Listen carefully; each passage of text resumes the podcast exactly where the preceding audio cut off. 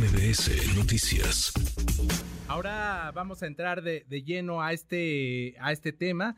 En esta segunda emisión de MBS Noticias me da mucho gusto presentar en la línea telefónica a Tonatiu Guillén, él es excomisionado del Instituto Nacional de Migración. Tonatiu, doctor Tonatiu, buenas tardes, ¿cómo está? ¿Qué tal, Adrián? Buenas tardes. Muy bien y gracias por invitarme a tu programa. Un placer platicar de, estos temas que sin duda siguen dando de qué hablar. Ahora crece la marea migrante en el sur y norte del país. Ya nos dan las cifras las autoridades mexicanas, la Cancillería. Se habla de este flujo de tres mil migrantes que se convierte en nueve mil de Panamá hasta el norte de nuestro país. Excomisionado, ¿qué, ¿qué hacer ante este fenómeno? Porque ya se ha hablado mucho de este tema. Mira, primero sí hay que reconocer que estamos en una coyuntura de grandes números de población en movimiento. Sí.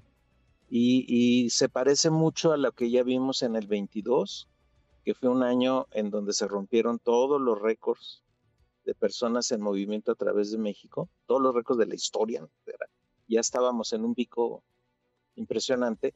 Y este año, a pesar de que hubo un receso en el primer par de meses, poco más, tenemos un repunte de escala mayor y es probable que la cifra del 22 se parezca mucho a la de, a la de ahora, del 23, si no es que en este 23 se supera ese, ese, ese, volumen. Entonces, eh, primera cosa, reconocer si hay grandes números, enormes.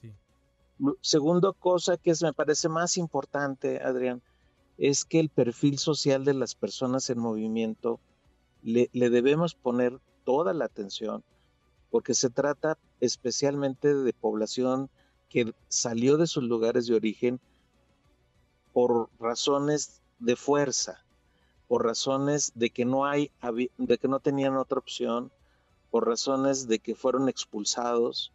Eh, varios factores están ahí en, en estas dinámicas que obligan a las personas a salir pero entonces la conclusión es que se trata de eh, unas situaciones de extrema vulnerabilidad y claramente de un perfil de refugio. Esto hay que enfatizarlo. No es una crisis de migrantes la que tenemos en general.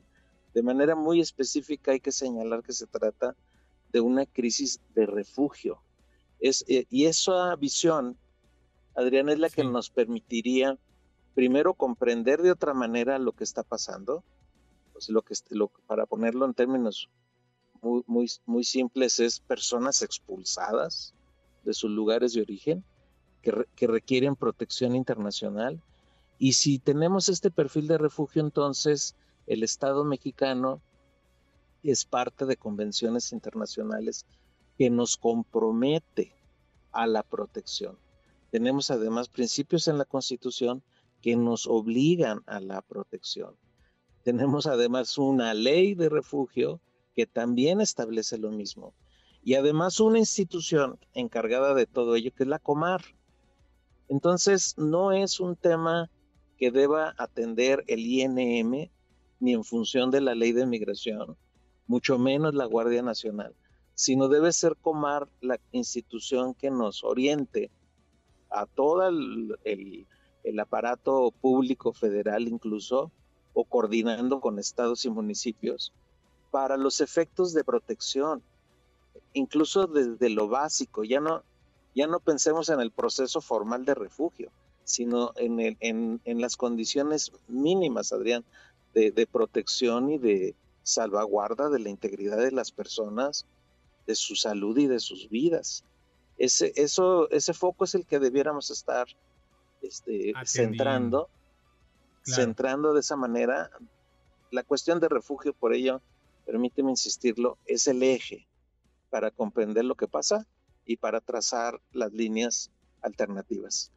Estamos platicando con el excomisionado del Instituto Nacional de Migración, Tonatiu Guillén. Eh, déjame, doctor, preguntarle. Entonces, se habla de este tema del flujo de migrantes, pero nos dice que hay que centrarnos en el refugio. México, ¿qué tiene que hacer? O sea, se habla mucho de esta situación de darles refugio, de tratarlos de manera humanitaria, pero hay recursos, este, hay capacidades, ya se dice que está rebasado, o sea, ¿qué hacer ahora que ya se está presente este problema? Claro, claro. Mira, el, el, asunto principal ni siquiera creo que sea de, recursos, Adrián. El asunto principal es del freno, del hostigamiento, de la detención y de la expulsión de estas personas. De hecho, eso nos sale muchísimo más caro hacer todo esto. Y, si al menos no fuéramos eh, aparatos de fuerza para detener y para hostigar y para obstaculizar, y si al menos eh, hiciéramos el esfuerzo de la, de la protección básica, ya estaríamos del otro lado. Eh, doy dos ejemplos muy rápidos. Sí. recordarás las imágenes de hace unos días y de ahora en Tapachula, de personas por centenas esperando eh, ser recibidos por Comar, en unas oficinas muy precarias que tiene Comar, por cierto. Sí. Eh, y, y, están a pleno sol, incluyendo niños, mujeres, jóvenes, adultos mayores, a pleno sol, y no fuimos capaces o no somos capaces de ofrecerles agua o de ponerles un techo de plástico. Sí.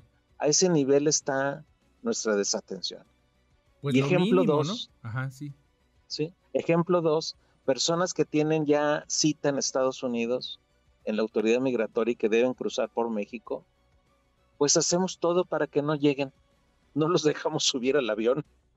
Entonces, lo que estoy tratando de compartir es que en vez de proteger, estamos haciendo cosas mucho más caras que es detener y expulsar.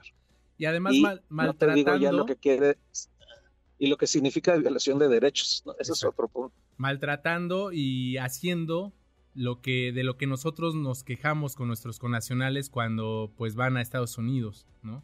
Del trato y, que y un dato muy importante, un dato muy importante, el 30% del total del flujo o poco más que llega a Estados Unidos es de mexicanos. Claro. somos parte del problema en ese sentido también. Eso es, es tenemos un flujo grande de mexicanos, somos de hecho la nacionalidad más grande que arriba a la frontera sur de Estados Unidos y también, esa es la parte más preocupante, con un componente de refugio mayor. los datos de, de julio y creo que también ahora los de agosto de los mexicanos arribando a la frontera nos dicen que casi 40% de ese total son personas en grupo familiar. Cuando, cuando ya tenemos movimiento de estos grupos familiares, es que también hay factores en donde la gente abandona sus lugares, no por gusto, sino por desplazamiento. No, no es casualidad que tengamos muchísimas personas de Guerrero, de Michoacán, de Zacatecas, de Oaxaca, de Chiapas, en este conjunto de desplazamiento. Entonces, ojo con eso, también tenemos un grave problema de desplazamiento. Al interior de los factores los conocemos bien. Sí.